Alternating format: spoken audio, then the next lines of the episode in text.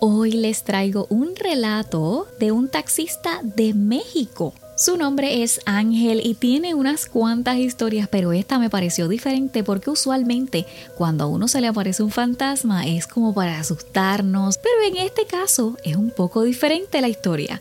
Así que hoy te cuento la historia de Ángel el taxista. Cuéntame el misterio, escucharás historias y leyendas misteriosas.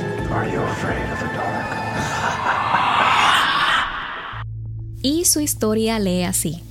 Hola, mi nombre es Ángel, soy del Estado de México. Les contaré esta historia. Es un hecho real que me pasó en el tiempo que fui taxista. Y pues les cuento. Una vez, como a las 11 de la noche, me tocó ir a una parte llamada satélite. Había mucho tráfico. Ya que venía de regreso después de dejar el pasajero, decidí irme por otro lado ya que no quería entrar en el tráfico. Yo iba tranquilo, con el radio a todo volumen, con mi música, y pasé por un hospital. Una enfermera me hizo la parada. Pues paré y la enfermera se subió.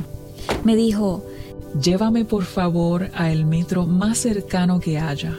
Ok, señora. Pues me dirigí hacia el metro. La enfermera iba como muy nerviosa, pero como a mí no me gustaba platicar con el pasajero, no le pregunté nada, o sea, nada de qué era lo que tenía o qué pasaba, si había algún problema, nada. Hmm.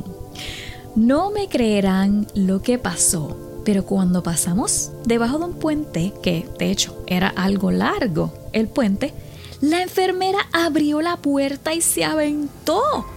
Yo frené de golpe para ir a ver qué le había pasado a la enfermera, pero otro carro me dio un golpe por atrás. Cuando yo me bajé del carro, me dijo el conductor del otro carro que por qué yo me había detenido de esa manera. Y le dije, bueno, porque mi pasajera se había aventado del vehículo. Y él me dijo, eh, yo solamente vi que la puerta se abrió, pero nunca salió nadie. Y pues, para salir de la duda, antes de que llegara el seguro, nos fuimos a buscar por los alrededores y efectivamente, no había nadie. Para no hacerles la historia tan larga, pues cuando el seguro se arregló con el otro conductor, decidí irme a casa. Ya con estos dos sustos, el del accidente y la señora, bueno, yo lo que quería era descansar, estaba agotado. Cuando llegué a mi casa y me iba a bajar del coche, sorpresa, miré al retrovisor y estaba la enfermera ensangrentada y me dijo, ¿no que me llevarías al metro? Y pues la verdad, en ese momento ya era demasiado para mí, al punto que me desmayé porque perdí la conciencia en ese momento. Ya cuando reaccioné, era de día.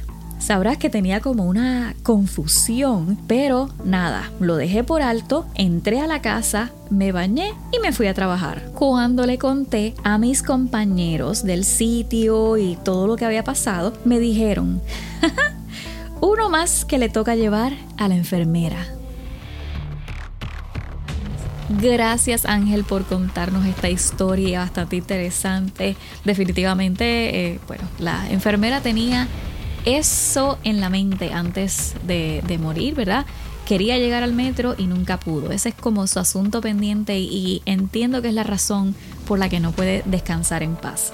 Bueno, mis amores, si tienen alguna historia similar, sabes que puedes conseguirme por el link que está abajo en la descripción. Puedes enviarme tu historia por email o visitarme en las redes sociales.